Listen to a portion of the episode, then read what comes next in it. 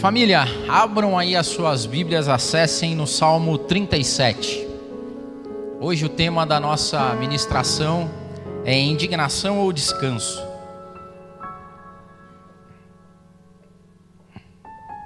Salmo 37. Vou ler dos versículos 1 a 9. Eu vou ler a primeira na NVI e depois eu vou ler a mesma tradução na Bíblia, a mensagem mas eu acho que você talvez não tenha a mensagem, então acompanhe no começo aí. Salmo 37 diz assim: Não te indignes por causa dos malfeitores, nem tenhas inveja dos que praticam a iniquidade, porque cedo serão ceifados como a erva e murcharão como a verdura. Confia no Senhor e faz o bem. Habitarás na terra e verdadeiramente serás alimentado. Deleita-te também no Senhor, e Ele concederá os desejos do teu coração. Entrega o teu caminho ao Senhor, confia nele, e Ele o fará. E Ele fará sobressair a tua justiça como a luz, e o teu juízo como o meio-dia. Descansa no Senhor e espera nele não te indignes por causa daquele que prospera em seu caminho, por causa do homem que executa astutos intentos. Deixa a ira e abandona o furor. Não te indignes de forma alguma para fazer o mal, porque os malfeitores serão desarraigados, mas aqueles que esperam no Senhor herdarão a terra. Benção, né, esse texto? Confrontador. Eu vou ler o mesmo texto na Bíblia, a mensagem. Até fica uma dica: se você lê a Bíblia, eu indicaria para você comprar uma Bíblia, a mensagem, ou fazer uma assinatura dela. Esses dias estava conversando com alguns amigos lá em casa e falei que para mim é uma das grandes contribuições para o cristianismo no mundo hoje, porque ela traz a Bíblia numa linguagem contemporânea, uma tradução que nos conecta mais com o nosso dia a dia. E esse mesmo texto na Bíblia, a mensagem do Eugene Peterson, está assim: Não se preocupe com os arrogantes, nem deseje prosperar como os ímpios. Em breve eles secarão como a grama cortada e murcharão como as flores ao sol. Faça um seguro com o eterno e pratique o bem. Aproveite bem o que já é seu, que a verdade seja o seu alimento. Assim você ficará perto do eterno e terá parte no que há de melhor. Abra-se completamente diante do eterno, não esconda nada dele, e ele fará o que for preciso. Legitimará sua vida à vista de todos, e como o sol do meio-dia, declarará a sua inocência. Aquiete-se diante do eterno, ponha tudo diante dele. Não se incomode com aquelas pessoas que estão em ascensão, com os que pisam nos outros para subir. Refreie a sua ira, jogue fora a sua raiva, esfrie a cabeça. A ansiedade só piora as coisas. Bem antes que os desonestos venham à bancarrota, os que investem a vida em Deus terão sua recompensa. Bonito, hein? É bem melhor, né? Soa melhor. Hoje eu queria trazer mais uma palavra pastoral para vocês sobre como a gente deve viver sendo cristão nos dias de hoje. Tantas e tantas lições, mas hoje eu quero trazer a lição da indignação ou do descanso. Como surge, né, as palavras? Eu eu anoto ou quando eu fico encafifado com algumas coisas que acontecem comigo, eu anoto. Depois eu oro, depois eu vou buscar na Bíblia, eu quero entender de Deus. E uma das coisas que Deus me fez prestar atenção que acontece comigo mesmo, o que acontecia, o que estava acontecendo, é que eu comecei a ficar sem paciência com gente amargurada. Sabe, há um tempo atrás eu notei isso porque uma pessoa queria conversar comigo, e eu já conheço essa pessoa e sei que ela é um tanto quanto amargurada. amargurada, traduzindo, é aquelas pessoas que costumam se incomodar com tudo reclamar de tudo. E que invariavelmente são pessoas que não evoluem, não prosperam, não saiam do lugar que a conversa delas é meio que um disco quebrado, que fica voltando e repetindo. E eu notei que eu tava dando uns migué, entendeu? Tipo, e aí, podemos conversar tal dia? Eu falei, pois é, veja bem, nesse dia, nessa hora, tal, e um monte de coisa para fazer, e a gente fica assim, eu falei, cara, não tá certo isso, Senhor. Por que, que eu tô tendo esse sentimento? Mas eu falei assim, mas por que que? Será que eu não sou às vezes como essa pessoa? Será que eu também não comporto, não me comporto dessa forma? Reclamão, chato, sabe? intolerante, pessoas que são meio intragáveis, aquelas pessoas que você convida a falar, ah, ele vem. Ai, meu Deus do céu. Chegou parênteses, né? Teve uma outra outro grupo de amigos certa vez que tinha uma pessoa que era tão incomodativa que esse grupo começava a se encontrar, tinha uma periodicidade de encontros e o grupo praticamente se desfez. Por quê? Porque toda vez que alguém sabia que uma pessoa ia, ninguém queria ir. e o grupo se desfez, ninguém mais, nunca mais se encontrou. Por que, que pessoas são amarguradas às vezes? E como é que a amargura nasce na vida de uma pessoa? E eu conectei isso diretamente com indignação. Porque essas pessoas, quando eu fui fazer um filtro, eu vi que invariavelmente são pessoas indignadas. Elas se indignam com o jeito que o outro vive, elas se indignam com a maldade, elas ficam indignadas com a corrupção, elas se indignam porque as pessoas não dão a mesma atenção à igreja que elas dão, elas ficam indignadas porque o pessoal não ora que nem ela ora, porque o pessoal não canta que nem ela canta, porque o pessoal não vai no culto que nem ela vai no culto, que o pessoal faz mais sucesso que ela, porque não sei o que lá, e fica uma pessoa amargurada, intragável, você não consegue viver perto dessa pessoa. Eu fico imaginando como que é essa pessoa tentando evangelizar outras pessoas. Porque se tem uma coisa que Jesus não era, é amargo. Jesus, já falei, Jesus era gente boa, tanto que os pecadores seguiam a Jesus. É, esses dias eu lembrei de uma ministração, a gente fez um post, falei assim, ó, o cristão não é estranho, ele é diferente. Pessoas estranhas afastam as outras. As diferentes causam coisa boa quando é diferente no amor. E aqui fica uma palavra e eu quero dividir ela com vocês, para que a gente não tenha esse tipo de postura, para que a gente viva uma vida, ao contrário da indignação, uma vida de descanso e deleite em Deus, que é isso que o Evangelho nos propõe. Então eu só queria também contextualizar esse texto, o texto do Salmo 37, escrito por Davi. Salmos são uma maravilha, porque são histórias contadas em poesia. E esse Salmo 37 foi escrito numa época que o povo de Israel estava sob o domínio da Pérsia.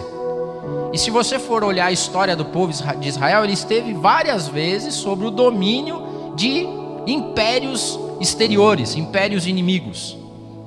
A Babilônia, por exemplo, que fez cerco, que tomou Jerusalém, que durou, viveu dominando o povo de Israel, eles tinham um jeito de dominação.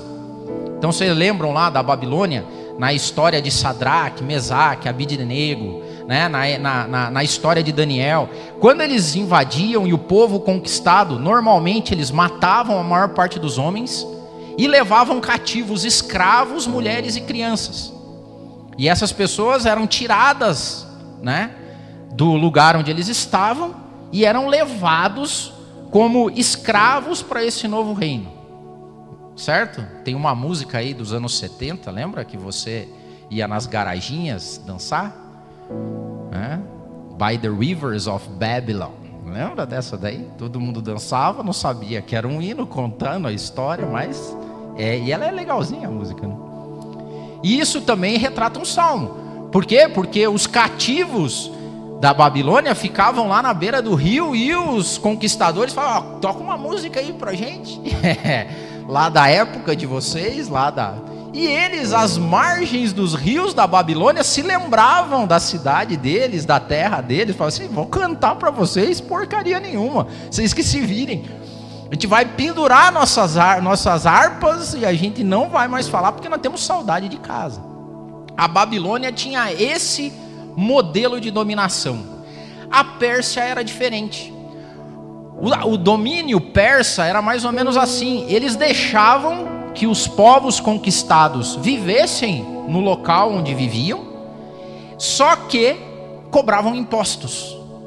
Tinham tutores persas que tomavam conta, que já era um prenúncio de como ia ser Roma também, do Império Romano. Mas a Pérsia dizia o seguinte: vocês podem morar onde vocês morem, onde vocês moram, vocês podem inclusive adorar o Deus de vocês, não tem problema, pode ter as igrejas de vocês, os templos de vocês, só que ó, cascalho, gente, imposto de renda, imposto sobre serviço, ICMS, IPI, IOF, PVA, os caras cobravam de tudo. E assim como era também em Roma, eles usavam alguns do povo, do próprio povo, para fazer essa coleta, para fazer. E a galera via que tinha uma galera desonesta, corrupta, que se dava bem. Alguma coisa parecida com o que acontece hoje? Gente, não tem nada de novo debaixo do sol. Nada. O pessoal ficava virado e indignado porque alguma galera que não fazia, que não ia no templo, que não orava, que não se dava bem. E a galera que ia no templo, levava uma vida certinha, falava assim: ah, não é possível. Indignação. Como é que pode esse povo se dar bem? E começavam a ficar indignado, amargurado, chato, reclamão. E daí Davi, com cheio do espírito de Deus, fala assim, galera, não.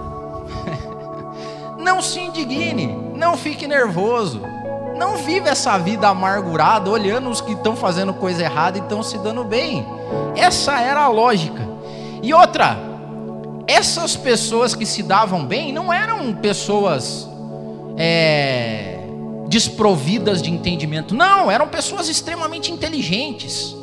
Pessoas perspicazes, por exemplo, que criavam negócios, empreendedores, pessoas que emprestavam dinheiro. A usura rodava no meio ali do povo. Por quê? Tinha gente que não tinha condição de pagar as dívidas. Aí uma galera com mais dinheiro falava assim: "Tá precisando de dinheiro aí? Tenho aqui para você, crédito fácil. Arrasta para cima, 12 vezes sem juros, sem não vou nem olhar o teu histórico no CEPROC, Serasa, SPC, tá aqui a grana. E dava para os caras. Os caras pagavam os impostos de da Pérsia, que eram altíssimos, não tinham dinheiro para produzir, sabe o que estava acontecendo? Eles tinham que penhorar os filhos. Porque lá era assim, povo judeu. Se você não tem grana para pagar, se o teu filho vira escravo. E se você lê o profeta Neemias, Neemias fala dessa época. E ele fala que a galera estava dando os filhos para saldar dívida. De gente inteligente. Tinha banqueiros, os caras judeus. Não estou falando dos persas, estou falando dos judeus. Da galera do povo, mais inteligente, mais utilitarista, mais empreendedor. Que seguia uns gurus para saber como ficar rico e ficava seguia toda a lógica e emprestava dinheiro para os outros, os outros não tinham como pagar e eles pegavam os filhos dos caras. É ou não é para se indignar? Sim. Só que o problema é que a indignação no povo de Deus causa amargura, distanciamento, reclamação, tudo dentro dessas pessoas. E Deus alerta. E aí que eu quero tirar esses ensinamentos para a nossa vida, para a gente fazer o filtro, para ver se a gente não está na mesma hoje. Certo? Palavra difícil, né? Sei essas coisas. Primeiro, ele diz o seguinte: não se indigne. Eu não consigo encontrar hoje uma pessoa que não anda indignada. Só que olhe só, a gente vive num mundo cheio de corruptos e desonestos. Não é novidade, cara. Não é novidade. Não há nada de novo debaixo do sol. Foi assim desde que o mundo é mundo. Desde que a gente conhece, tem pessoas corruptas, desonestas, que fazem as coisas e se dão bem. Se você assiste TV aberta, eu já fico o conselho para não assistir muito, já vou falar aqui por quê, mas você começa a olhar e fala: os caras maquinam mal desviam verba, são corruptos e, sabe, criam é, um MOS 71, exploradores, e tiram um monte de dinheiro da galera. Não vão presos e estão lá ainda nas Maldivas, viajando para o exterior, andando de carrão e postando. E você fala, e eu aqui, que sou honesto, que pago imposto, que vou na igreja, que ore nessa vida aqui que eu tenho. Indignação. E olha só o que, que acontece. Flertar com a indignação pode te levar à violência. Porque o que a palavra de Deus, ela fala assim, olha, não deixe a ira tomar lugar em você. Porque o depois da indignação é a ira. O cara fica irado. Talvez você já tenha ouvido uma frase assim, ó. Abre aspas. Cara, eu fico tão indignado que tem horas que dá vontade de. Três pontinhos. Já ouviu essa frase não? Olha, eu fico tão indignado, tão indignada que tem hora que dá vontade de. Cara, é uma bola quicando para o inimigo falar, dá vontade mesmo, dá vontade, sabe do que? Fazer igual os caras, ser corrupto, desonesto, sonegar. Quem rouba de ladrão tem 100 anos de perdão. Se eles podem, por que, que eu não posso? Ou então, dá vontade de ter um espírito justiceiro, sair matando, falando mal, indignado, pessoa amarga. Pessoa que você chama para tomar um café, a única coisa que ela sabe falar é reclamar dos outros, reclamar dos desonestos, dos corruptos, dos que estão, sabe? E vai, vai, vai, vai. Nós estamos num momento que está super fácil, ou está quase ali, para a gente entrar num estado de violência, de anarquia, de baderna, de pessoas se ferirem. Já está assim. O, o estado de violência está na nossa sociedade. Por quê? Porque as pessoas estão indignadas. Ou seja, porque hoje, quando as pessoas veem um ladrão assaltando, elas vão lá e atropelam o ladrão. É isso que está acontecendo. E as outras estão batendo pau, é isso mesmo, acaba com eles, mata, destrói, pisa na cabeça dos caras. Porque, lembra? A maior vitória do mal é te tornar um malvado. A maior vitória do mal é fazer com que você fique um malvado também. E isso vem da indignação. Isso vem de você olhar os desonestos e os corruptos se dando mal e você deixar se apelar por isso. Olhe só. E o texto dá mais dicas. Ele diz o seguinte: Não inveje o sucesso dos bem-sucedidos. Aqui o bicho pega, vamos falar a verdade. Porque nós temos uma certa inveja enrustida da galera que se dá bem quer ver se essa galera se dá bem e eles não são cristãos ainda. Eles não confessam a Cristo. Exemplo, né? Tenho visto aí. Tem uma certa cantora brasileira, fanqueira, que virou, cara, estrela internacional, top one da Billboard. O cara vai fechando, top one no Spotify, frequentando os melhores programas, dando shows nos melhores Aí já vem os cristãos indignados e invejosos. É, veja bem, olha aí, pregando toda essa sorte de podridão, tá lá nos top one. Por quê? Porque quer competir. Daí ele começa a falar assim: olha só, veja bem, eu prego o evangelho. Eu prego o evangelho e as pessoas não ouvem. Agora essas besteiradas aí, ó, o pessoal ouve o pessoal segue, o pessoal faz dancinha no TikTok, o pessoal. E daí você começa a ficar indignado. Só que tem um fundinho grande de inveja, mas muito grande. Porque você fala, porque não sou eu que estou lá na Billboard, não sou eu que estou tocando não sei aonde, não sou eu que estou fazendo show, não sou eu que estou tocando no Madison Square Garden. Porque, é, cara, não é a nossa pegada. Vamos falar, deixa eu ser sincero para você. O Evangelho não é entretenimento. Nós não estamos aqui para competir com essas pessoas. E pasmem vocês, o negócio vai piorar. Se você está indignado do jeito que está, se prepare para ficar muito mais indignado então. Porque a maior grana que gira no mundo, ela está indo para dois lugares: entretenimento, certo? E turismo, e prazer. Porque a galera não tem mais onde botar dinheiro. Quem tem dinheiro? E onde os caras gastam? Com entretenimento. Mas nós estamos aqui para competir com entretenimento. Olha, eu vou falar uma coisa agora, posso ser polêmico, e você não precisa me seguir em tudo, tá? Eu sempre falo isso. Essa é a opinião do Del, é do Del. Toda vez que a igreja tenta competir com o entretenimento, fica um negócio tosco. Porque nosso dinheiro não está aqui para ser investido em entretenimento. Ou você acha que um culto nosso vai ser mais bacana e mais legal que a final da Champions League? Não vai, velho, não é nossa proposta. Nós não estamos aqui para entreter as pessoas, nós estamos aqui para pregar o Evangelho, e o Evangelho confronta as pessoas, e o Evangelho traz luz nas coisas escuras das pessoas.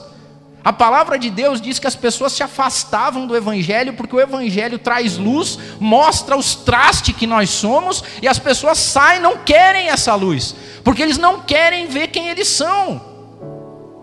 E daí fica um negócio tosco, minha opinião, né? A igreja não está aqui para fazer entretenimento para ninguém. Tem um texto antigo do Spurgeon que é um soco no estômago dos cristãos, e ele escreveu há séculos atrás.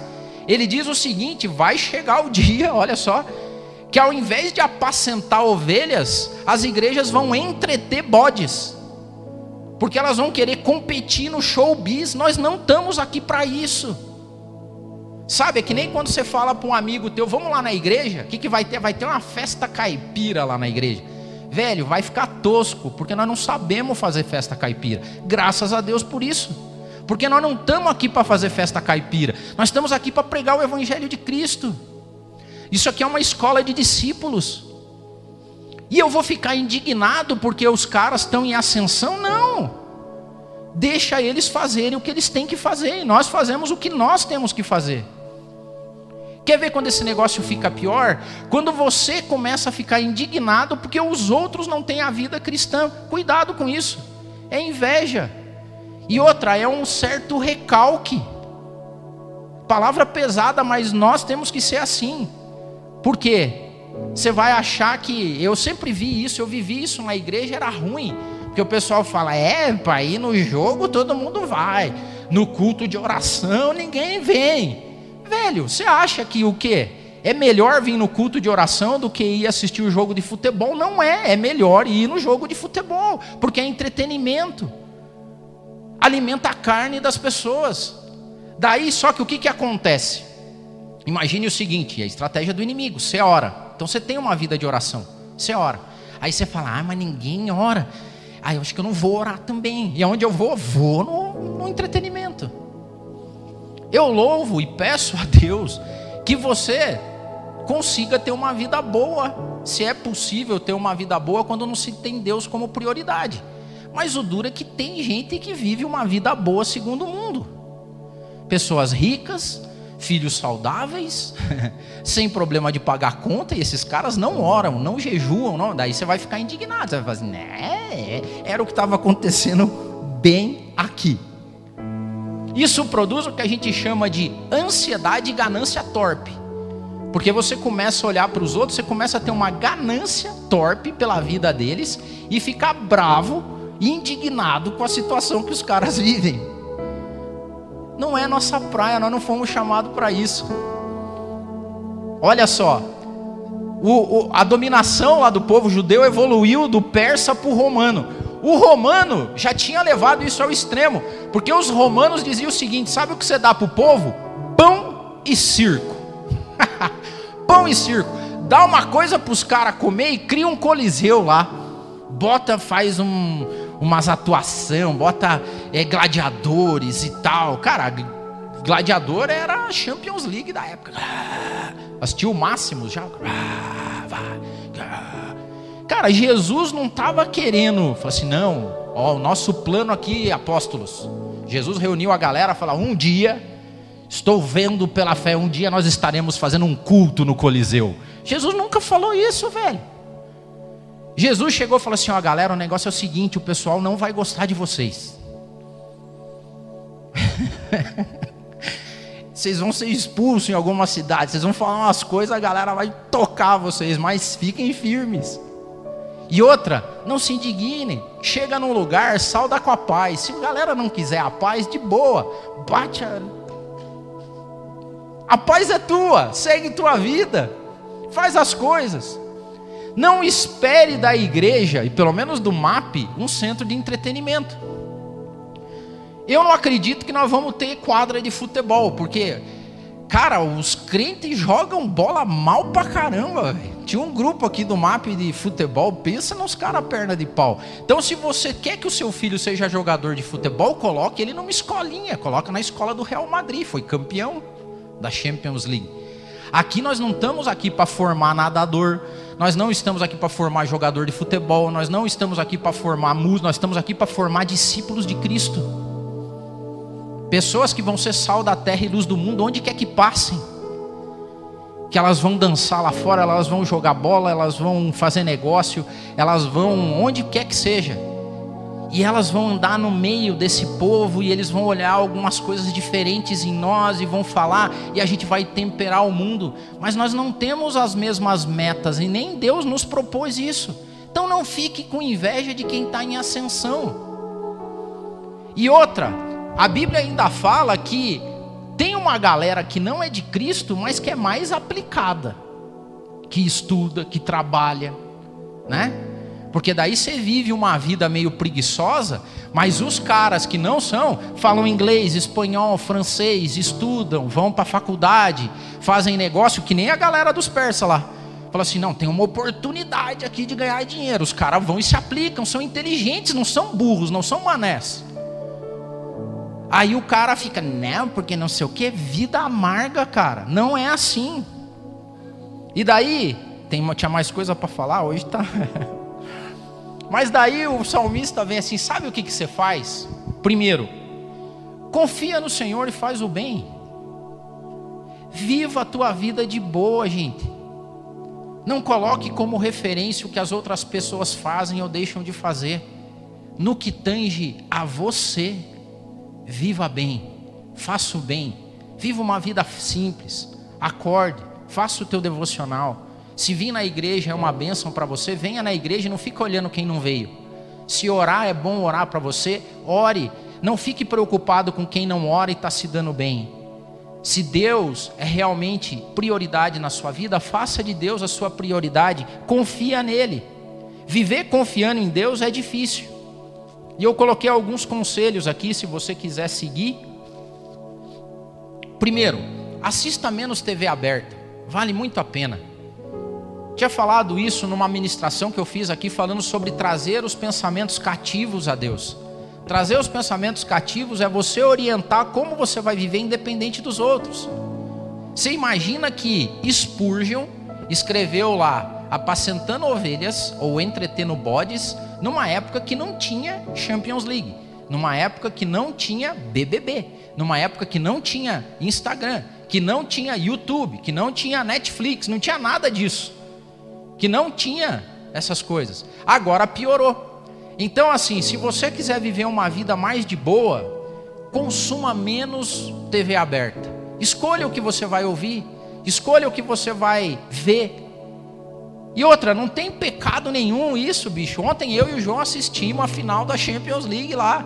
Por quê? Porque era a hora de assistir a Champions League. E hoje de manhã a gente acordou porque é a hora de vir para a igreja.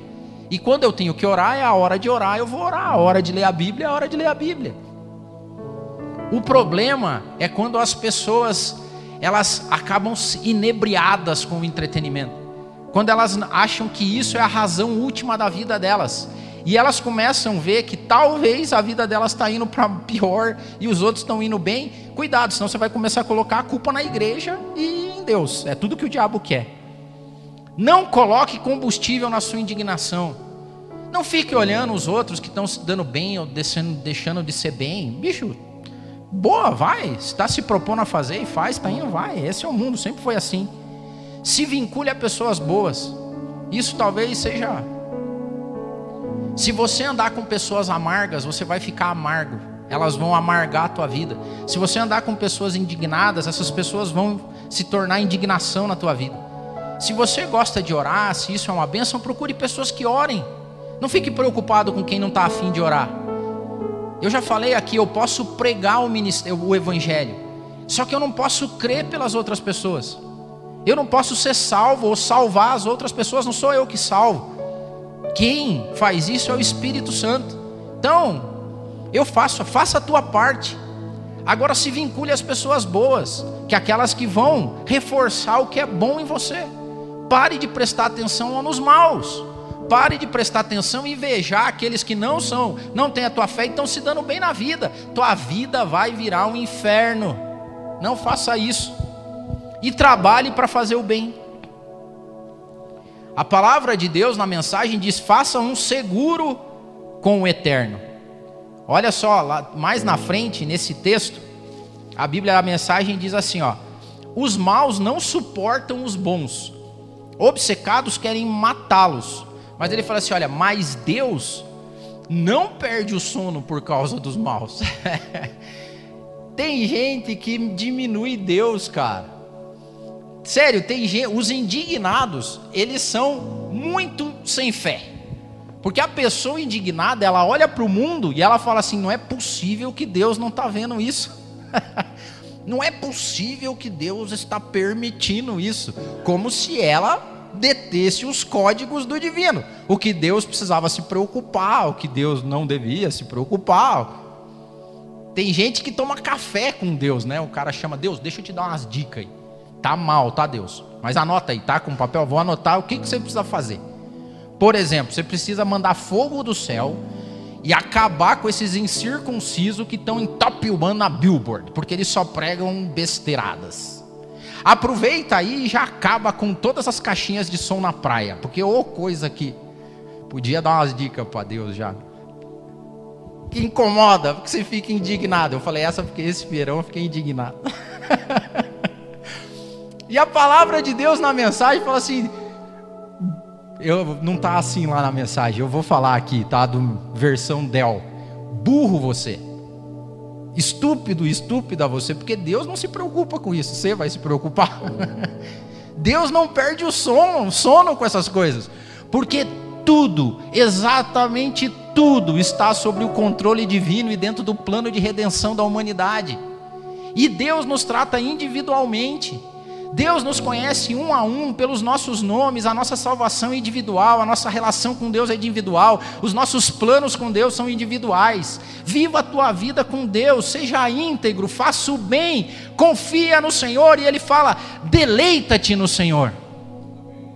Você não vai conseguir se deleitar no Senhor e aproveitar o máximo que Deus pode te dar se você ficar olhando para o lado para as pessoas o que elas estão fazendo, o que elas estão deixando de fazer, se elas estão vindo no culto, se elas não estão vindo no culto, se elas estão. Não, não faça isso.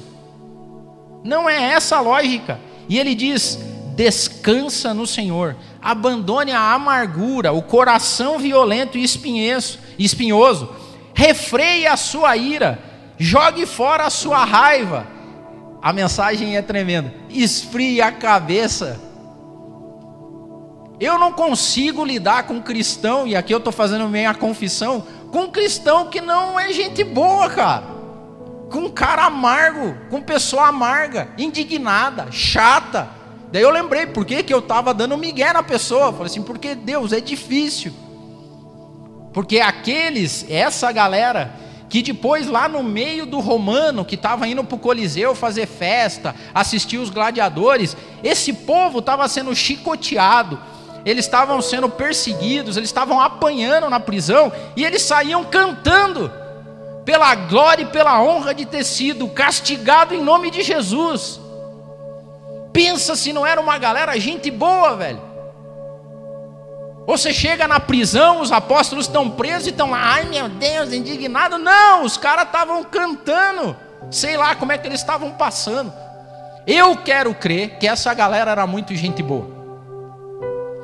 Até já falamos várias vezes aqui, assistam The Chosen. Baixe o aplicativo no seu celular, pare de assistir a TV aberta e assista uma série que talvez seja a série que hoje até hoje mais humanizou a figura de Jesus e dos discípulos. Gente boa, cara. Devia ter tiração de sarro. Não sei se aconteceu isso, tá? Tô só parafraseando assim. Vamos cantar mesmo, Pedro? Ah, acho que vamos cantar, mas tô com o tornozelo doendo aqui, cara, porque essa corrente tá me apertando. Eu falei assim, aquela chicotada que você levou em doeu, cara. Eu vi isso. Sei lá se foi assim, mas, mas não, não, uma coisa eu tenho certeza, não era reclamão indignado. Porque eles podiam falar assim, olha, você imagina aí, hein, Pedro? Agora estamos nós aqui, ó, nós que pregamos o evangelho de Cristo aqui desse jeito aqui, cara, preso, cheio de corrente. E a galera lá no Coliseu, ó, vendo os gladiador. Super Bowl, show do Super Bowl. Eles lá, tudo, tomando cervejinha, comendo batata frita e nós aqui, Deus é um carrasco mesmo. Não! Eles não estavam nessa vibe. Eles estavam na vibe de cumprir a missão deles como apóstolos de Cristo, discípulos. E olhe só o que aconteceu. Passado esse tempo depois, a palavra de Deus, que eles começaram a cair na graça de todo o povo. Discípulos são aqueles que caem na graça do povo. São aquelas pessoas que querem te ter por perto. Não seja o chato, indignado, amargo da parada. E para terminar, ele fala o seguinte: espera no Senhor. A vingança não é nossa. Não somos nós que vamos cobrar do mundo coisas melhores. Nós temos que exercitar a difícil virtude da espera. Porque é Deus que está no controle dessas coisas. Olha o que a palavra de Deus diz, e Paulo escrevendo aos Coríntios: Mas se você espera em Cristo só nessa vida, você é o mais miserável de todos os homens, o mais miserável de todas as mulheres. Eu não vivo a minha vida cristã esperando o dia que eu vou fazer culto no Madison Square Garden. Não vai acontecer isso. Se eu bem leio a Bíblia, se eu traduzo ela corretamente, a palavra de Deus diz que no final, por se multiplicar a iniquidade, o amor de quase todos esfriaria. A palavra de Deus diz que no final as pessoas amontoariam para si doutores para falar aquilo que dá comichão no ouvido delas.